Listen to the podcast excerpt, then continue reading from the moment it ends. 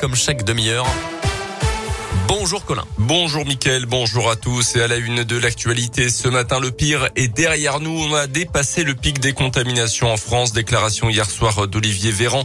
Le ministre de la Santé s'exprimait sur cette cinquième vague de l'épidémie, précisant aussi que le nombre d'hospitalisations allait bientôt arriver à son maximum dans les prochains jours. Le pass vaccinal qui vient d'entrer en vigueur pourrait quant à lui être levé avant l'été si aucun variant ne vient troubler la courbe épidémique d'ici là. Olivier Véran a par ailleurs annoncé un assouplissement des conditions Obtention du pass vaccinal, il faut avoir été exposé au moins trois fois au virus euh, via une infection ou euh, bien via le vaccin. Notez que l'assurance maladie va de son côté annuler 300 000 faux passes sanitaires dans les prochaines semaines. Des professionnels de santé euh, s'étaient fait voler leur numéro de carte professionnelle justement par des personnes mal intentionnées. C'était notamment le cas dans la région. L'actualité dans l'un, c'est ce dramatique accident à Amberieu en Bugey. Hier après-midi vers 15h, un enfant de 20 mois a fait une chute du premier étage d'un immeuble en se penchant par la fenêtre. Euh, prise en charge par les pompiers, a priori sans trop de gravité. Il a été hospitalisé par précaution dans un hôpital de la région lyonnaise. Un éboulement hier à Cerdon, dans un jeune homme de 20 ans grièvement blessé alors qu'il travaillait sur un chantier de sécurisation d'une paroi rocheuse. La victime s'est coincé les deux jambes sous un rocher à l'arrivée des pompiers. Il souffre de multiples fractures, a été médicalisé par le SAMU avant d'être héliporté à Lyon. Son pronostic vital n'était pas engagé. À retenir aussi cet exercice attentat aujourd'hui au Tour au Parc à Romanèche Torin, en Saône-et-Loire. À partir de 8 heures, toute la matinée, des mouvements de véhicules pourront intervenir.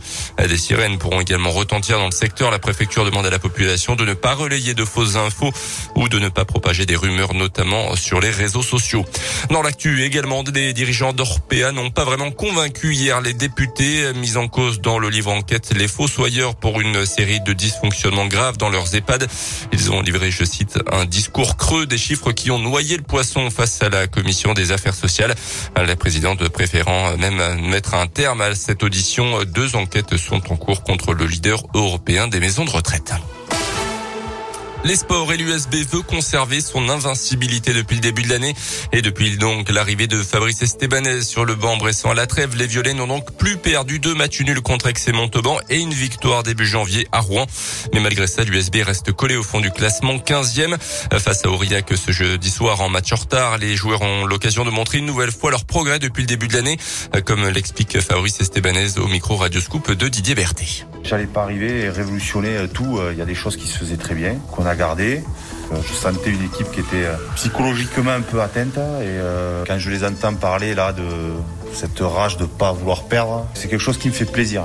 Le gros travail est, psychologique, ça commence à commence à payer. Après sur le terrain, voilà, j'essaie de leur rabâcher toutes les semaines que s'ils sont là, c'est qu'ils l'ont mérité et qu'ils sont pas là pour subir et, d'être en Pro D2 juste parce qu'on est content d'être en Pro D2. Quoi. Là, ils sont en train de le comprendre, ils sont en train de prendre aussi conscience que qu'ils sont capables de faire mieux, voire beaucoup mieux. USB Aurillac, c'est à 19h ce soir au stade Marcel Vercher. En basket, la Gielbourg est tombée hier soir en Grèce, 84-77 contre Patras. Le dixième de recoupe, les Burgiens qui étaient septième au coup d'envoi ont raté l'occasion de laisser les Grecs loin derrière au classement. Faut dire que Laurent Leniam, le coach de la GL, était privé de deux de ses meilleurs scoreurs, CJ Harris et Pierre Pelos, tous les deux positifs au Covid. Merci beaucoup, Colin. Quand il est 6h33,